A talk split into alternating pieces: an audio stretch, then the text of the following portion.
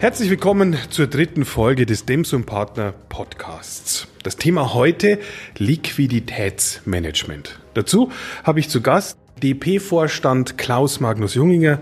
Herzlich willkommen, schön, dass du Zeit hast. Vielleicht zwei, drei Worte zu dir, damit die Hörerinnen und Hörer wissen, wer du bist. Ich bin DP-Vorstand, ähm, seit acht Jahren bei Demson Partner mit dabei. Von meiner Ausbildung her bin ich Rechtsanwalt und ich wohne im House of CFO. Für Sie zur Erklärung, das House of CFO, das ist sozusagen das Gedankengebilde, worunter wir Dems und Partner und unsere Dienstleistungen und Lösungen zusammengefasst haben. Wir stellen Finanzvorstände und äh, Leute, die Controlling machen, Reporting und diese Dinge. Und unter anderem sind das alles ja Bestandteile des Liquiditätsmanagements. Und damit komme ich rüber in das Thema von heute. Und ich will mit einer kleinen Anekdote aus meiner Jugend beginnen. Mein Vater, ist jetzt wirklich sehr lang her, hat damals immer jeden Monat vier Umschläge in einen Schrank gelegt. Für die vier Wochen eines Monats und da war jedes Mal das Geld drin. Ist das schon Liquiditätsmanagement? Ja, und es ist gleich mal Liquiditätsmanagement mit einem riesigen Geburtsfehler, weil 4,3 Wochen hat der Monat. Und das heißt, ihr seid schon ein paar Tage short gegangen. Also ich wusste es damals noch nicht, dass mein Vater meine berufliche Entwicklung in ein Finanzmanagementhaus mitbefördert hat. Aber das war immer ein heiliger Gral, dass wir mit unserem Geld dann auskommen. Jetzt aber ernsthaft. Was also ist Liquiditätsmanagement? Das, das ist es im Prinzip schon, nur halt nicht durch 4, sondern durch 4,3. Und es ist die, das Management der Einnahmen, der Ausgaben ähm, Im Unternehmen, und das unterscheidet es auch vom privaten Haushalt, habe ich natürlich nicht einmal im Monat einen Zahlungseingang, in aller Regel zumindest, sondern ich habe den laufend. Und ähm, das hängt ganz stark von der Branche ab, tägliche, wöchentliche Zahlungseingänge, je nachdem. Und die muss ich dann mit meinen Ausgaben eben zusammen managen. Das heißt, ich muss Erwartungen treffen, was an Einnahmen kommt. Dafür habe ich eine Debitorenliste. Stopp, stopp, stopp, stopp. Jetzt kommen schon die ersten Fachbegriffe. Was ist eine Debitorenliste? Und das sind meine geschriebenen Rechnungen. Ähm, derjenige, der mir Geld schuldet, vom lateinischen debere, ist ein Debitor. Und die Aufstellung der Debitoren ist eine Debitorenliste und wenn die halbwegs sauber ist, dann stehen da auch die richtigen Zahlungsziele drin und dann kann ich daraus schon ableiten, wann ich Schuldner, die auch rechtzeitig zahlen, vorausgesetzt mit dem Zahlungseingang rechnen kann. Wenn ich jetzt ganz ehrlich sein darf, zwei Sachen dazu.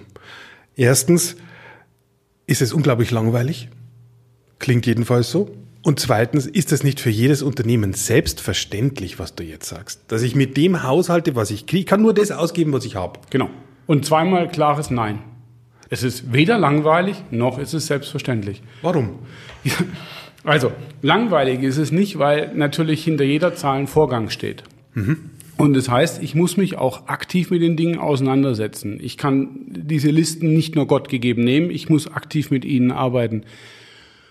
Und Zweites Nein, das ist nicht selbstverständlich, weil eben gerade in den Unternehmen wir häufig vorfinden, dass Debitoren Zahlungsziele nicht sauber gepflegt sind, dass man irgendeine Veränderung gab und die ist in den Stammdaten nicht nachvollzogen. Und schon hat der CFO ein echtes Thema, wo er reingerätschen kann. Zwei Lernfragen an dieser Stelle. Ähm, was sind Stammdaten?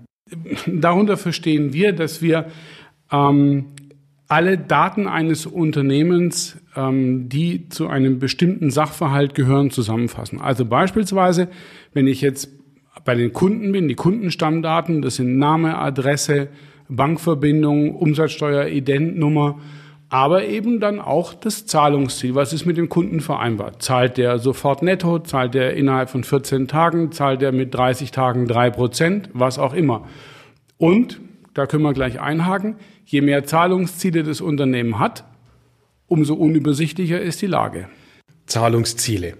Also ich lerne, dass ähm, es ein komplexes System ist, das ich abbilden muss und es gibt ganz unterschiedliche Zeitverläufe, zu wann eine Zahlung geleistet sein muss und da fängt dann sozusagen das Management des Ganzen an. Ich muss mir eine Liste machen, muss das aufschreiben, muss ähm, dranbleiben, dass das alles passiert, muss aber gegebenenfalls auch nachhaken. Soweit habe ich das verstanden.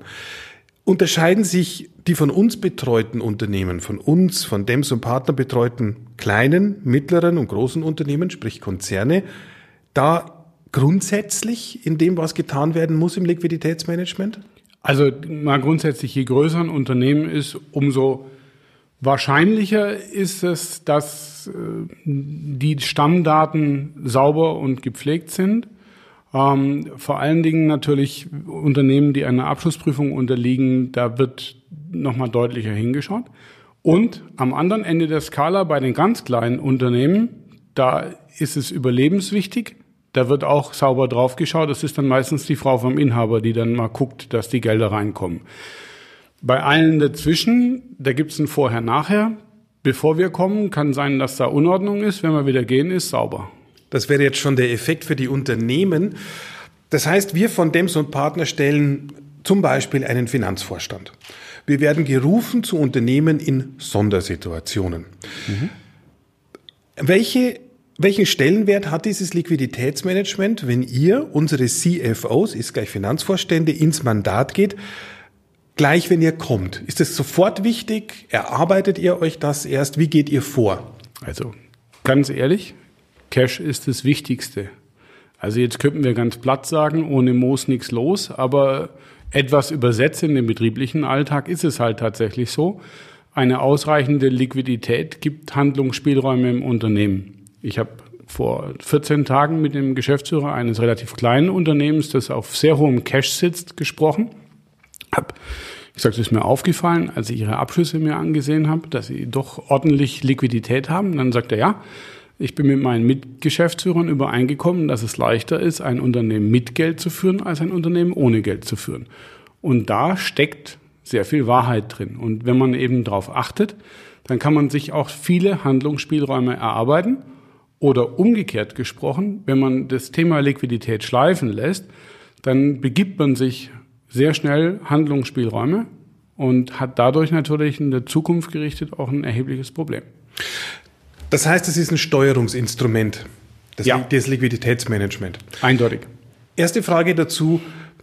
Wie stellt ihr ein Liquiditätsmanagement in einem Unternehmen her? Wir erfassen Einnahmen und Ausgaben. Ähm, wir verschaffen uns da den Überblick, die Fristigkeiten. Wir haben vorhin über die Debitorenliste gesprochen. Das gibt es auch auf der Gegenseite als Kreditorenliste, also derjenigen, denen wir dann als Unternehmen Geld schulden. Und dann bringen wir die beiden Fristen übereinander. Ähm, und das Ganze wird natürlich in dem Moment, wenn man in fernere Zeiträume hineinplant, anspruchsvoller. Ähm, es gibt ganz grundsätzlich zwei Arten, die Liquidität zu planen. Das eine ist die indirekte Methode, die ergibt sich aus der Bilanz- und G&V-Planung heraus. Und es gibt die direkte Methode, das ist tatsächlich die Gegenüberstellung von Einnahmen und Ausgaben. Und da muss ich natürlich, wenn ich über meine bisher geschriebenen Rechnungen hinausgehe, und das muss ich in aller Regel, äh, muss ich sehr gute Annahmen treffen, was an Umsätzen kommen wird und mit wem die kommen werden. Stichwort wieder Zahlungsziele. Habe ich dann eher welche mit langfristigen oder eher welche mit kurzfristigen Zahlungszielen? Habe ich da Handlungsmöglichkeiten? Und genauso ist es auf der Einkaufsseite. Und was wir halt sofort machen, und das überall und in jedem Unternehmen, wir legen die Hand auf die Kasse. Und wir legen die andere Hand auf die Bestellungen, weil wenn ungeplant Bestellungen im Unternehmen rausgehen, dann habe ich als CFO keine Chance, eine vernünftige Liquiditätsplanung zu machen, weil ich jeden Tag Überraschungen auf dem Schreibtisch habe. In unserem ersten Podcast, in der ersten Folge, hat der Jürgen Dems selbst auch dieses Beispiel erzählt, äh, wo wir die Hand drauflegen, also in den Einnahmen und den Ausgaben. Und da geht nichts über den Tisch, was nicht einer von unseren Leuten dann sieht. Was dann ja zum Effekt hat, dass es an irgendeiner Stelle im Unternehmen gibt es leichten Aufruhr. Und da muss man hingucken. Das ist so, jedenfalls, was damals äh, kolportiert wurde, dass man darüber schon sehr viel lernt, wenn nicht, wenn man die Automatismen unterbricht. Ja, das ist richtig. Also man muss da natürlich äh, sensibel vorgehen. Also Produktionsmaterial, das in der Stückliste drin ist und das auftragsbezogen bestellt wird, das ist einfach notwendig. Aber interessant sind immer die Non-Productives. Also vom Toilettenpapier angefangen bis zu Maschinen gibt es da ein weites Feld, wo man halt genau hingucken muss, Ähm, das sind häufig Bestellungen ohne Bestellbezug und das ist so ein reichhaltiger Fundus für Überraschungen. Lernfrage, Bestellung ohne Bestellbezug? Ja, das ist das Gegenteil vom Material. Material hat, das ist eine Bestellung mit Bestellbezug, weil ich habe einen Auftrag. Aus der Stückliste weiß ich, wie viel Material ich für meinen Auftrag brauche, wenn ich jetzt im produzierenden Unternehmen bin. Und wenn ich aber jetzt Toilettenpapier kaufe, bleiben wir mal in diesem etwas profanen Beispiel, dann habe ich ja dafür keine Bestellung erstmal. Entweder wird die Bestellung ausgelöst, Variante 1, dann habe ich einen Auftrag, gegen den ich, den ich in meinem System auch sehe als offenes Bestellobligo. Ähm, oder schlechter Fall, es kommt halt einfach irgendwann angesegelt. Das sind diese lustigen kleinen Paletten, die vom LKW entladen werden, wo man staunend daneben steht und sagt, was ist das eigentlich? Und dann beginnt die Fragerei. Und das ist dann unsere Aufgabe von Dems und Partner. Deswegen holen uns auch dann Unternehmen, ähm, weil wir als Externe all diese Fragen dann mal stellen können.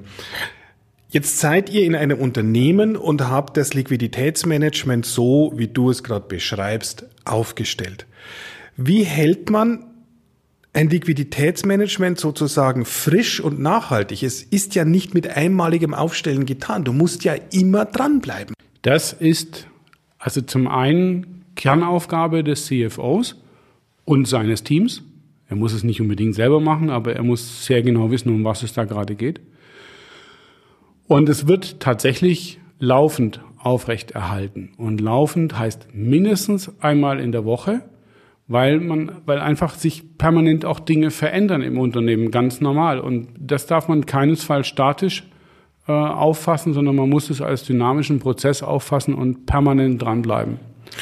Könnt ihr dann anhand, ihr definiert wahrscheinlich Kernkennzahlen, KPIs pro Unternehmenseinheit und dann könnt ihr doch aus dem Liquiditätsmanagement lesen, wenn etwas aus dem Ruder läuft. Genau. Positiv also, wie negativ. Also als erstes Mal hast du ja mal zwei, ähm, zwei große Blöcke auf der auf Ausgabenseite. Du hast zum einen regelmäßig wiederkehrende Ausgaben. Mieten und Pachten, Zinsen, Personalaufwand. Das kommt wie es arm in der Kirche jeden Monat. Du hast aber dann auf der anderen Seite eben dein Material. Auch das kannst du relativ gut planen. Und kurz danach fangen dann halt schon die Überraschungen an. Das können Aufwendungen für Berater sein, das sind Messeaufwendungen, was auch immer gerade alles so kommt. Ähm, und wir fangen halt immer damit an, dass wir alle regelmäßig wiederkehrenden Ausgaben uns anschauen ähm, und die erfassen. Und dann gehen wir in die unregelmäßigen. Und so entsteht auch immer mehr Sicherheit, weil man natürlich dann ähm, vom sicheren Terrain zum unsicheren Terrain sich bewegend immer über die Zeit immer mehr Sicherheit aufbauen kann und auch in der Lage ist, dann Prognosen zu treffen. Genau das Gleiche auf der Umsatzseite. Ähm, ich habe eine Debitorenliste, da weiß ich, die Umsätze sind geschrieben, die sind fakturiert. Wir haben vorhin über die Zahlungsziele gesprochen. Dann habe ich eine Unternehmensplanung, also G&V-Planung. Ich weiß, was an Umsätzen für die nächsten Monate geplant ist. Aber auch da muss ich mich dann eben genau damit auseinandersetzen, ähm, mit wem soll das sein? Und dann komme ich wieder auf das Thema der Fristigkeiten, weil das eben im Rahmen der Liquiditätsplanung einer der großen Treiber ist. Und dann komme ich auch mal auf das Thema der Zuverlässigkeit meiner Schuldner. Ähm, das gibt einige Branchen, die sind da ein bisschen sensibler und es gibt andere Branchen, die sind da sehr immun. Ähm, da muss man sich halt auch genau angucken, mit wem man so auf der Gegenseite zu tun hat. Und jetzt plötzlich wird durch deine wirklich sehr guten Erklärungen, vielen Dank dafür, ich habe das ja eingangs beschrieben als langweilig, das Thema Liquiditätsmanagement groß und breit und sehr erhellend in einem Unternehmen. Und das ist auch das, was ich in meinem Hinzukommen in das House of CFO bei Dems und Partner halt so begeisternd finde, dass man das immer stärker ähm, nachvollziehen kann, was da eigentlich passiert und man viele Fragen stellt. Zu deiner Erklärung gerade vorhin noch zwei Lernfragen. Was ist G und V? Gewinn- und Verlustrechnung. Und was heißt fakturiert? In Rechnung gestellt. Das lateinische Wort dafür. Faktura. In eurer Fachsprache, ja genau. Jetzt bin ich ja der Marketing- und Kommunikationsmann hier bei Demsum Partner. Kann ich maximal verdichten von allem, was du jetzt zum Liquiditätsmanagement erzählt hast, dass Liquiditätsmanagement Unternehmen schlicht und ergreifend flüssig hält? Ja, absolut. ähm, Liquiditätsmanagement. Also wir haben ja jetzt erstmal über die ganzen Planungen gesprochen. Im nächsten Schritt hast du dann tatsächlich das Management. Das ist zum Beispiel, dass man die Anzahl der Zahlungsziele als solche reduziert. Also nicht, was ich vorhin gesagt habe, sofort fällig 14 Tage, 30 Tage, 60 Tage und dann mit und ohne das Konto, sondern dass man da versucht, auf zwei, drei Zahlungskonditionen zurückzukommen. Im nächsten Schritt muss man dann gucken, ob man auch die Zahlungsziele zurückfahren kann auf der debitorischen Seite und umgekehrt auf der kreditorischen eventuell Zahlungsziele auch verlängern kann. Denn dadurch entsteht im Unternehmen mehr Liquidität. Das ähm, kann man nicht mit der Brechstange machen, sondern da muss man sehr sensibel auf beiden Seiten vorgehen. Aber es gibt immer wieder Möglichkeiten, da auch ein Stück zu erzielen und damit verschafft man dem Unternehmen dann mehr Liquidität. Und das ist eben der Punkt. Von der Planung kommt man dann, wenn man eben weiß, um was es detailliert geht, in das Management hinein. Verstanden. Ähm, du hattest gerade vorhin auch erklärt, dass man das immer macht. Du hast von einem Wochenrhythmus gesprochen. Macht man dann die Kernkennzahlen, passt man die, es können sich ja Geschäftsfelder verändern, Konkurrenten auf den Markt kommen oder man hat sogar einen neuen Geschäftszweig. Passt man das einmal im Jahr so grundsätzlich an, um dann wieder in das Wöchentliche zu kommen? Oder ist es nur ein fließender Prozess? Nein, nein, also wir, wir haben ja eingangs darüber gesprochen, dass sozusagen der Aufsetzpunkt, die, das Definieren der Ziellinie aus der indirekten Methode kommt. Also aus der G&V-Planung, aus der Bilanzplanung heraus ergibt sich eine Liquiditätsplanung nach indirekter Methode. Da weiß ich, wo, wo ich am Jahresende stehen muss. Und dann gibt's halt die grausige Wirklichkeit über die direkte Liquiditätsplanung und da geht's halt mal hoch, mal runter. Das ist einfach auch ein sehr ähm, ein Prozess, der sehr stark in Bewegung ist. Und natürlich muss ich in meiner direkten Liquiditätsplanung berücksichtigen, was ich für das Jahr geplant habe. Ähm, gerade jetzt in diesen Zeiten ist das natürlich quasi auch ein Überraschungspaket an der einen oder anderen Stelle. Aber das muss man ganz klar trennen von KPIs. KPIs heißt ja, ich definiere bestimmte Messgrößen, die ich erreichen möchte. Ähm, die kann ich auch jährlich anpassen, aber ich sage mal, wichtiger jetzt in dem Spektrum, das wir gerade besprechen, ist tatsächlich die Transparenz und die Prognosefähigkeit, die ich habe. Nochmal zwei wichtige Punkte. Was jetzt meines Erachtens, während auch wir dir zuhören, sehr schön rauskommt, ist, du hast es gut aufgebaut, man kann das gut nachvollziehen, aber man lernt auch, das ist schon eine komplexe Sache.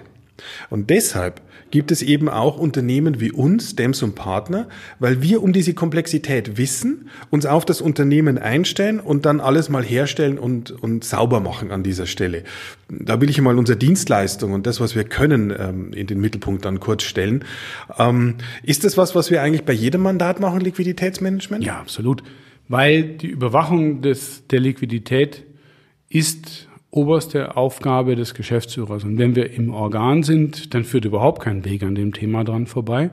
Und wenn wir nicht im Organ sind, dann ist es trotzdem Bestandteil unseres Selbstverständnisses, weil eben das die Handlungsspielräume im Unternehmen gibt oder anders gewendet auch eine Gefahrenquelle darstellen kann, wenn man nämlich da irgendwas übersieht und überrascht wird.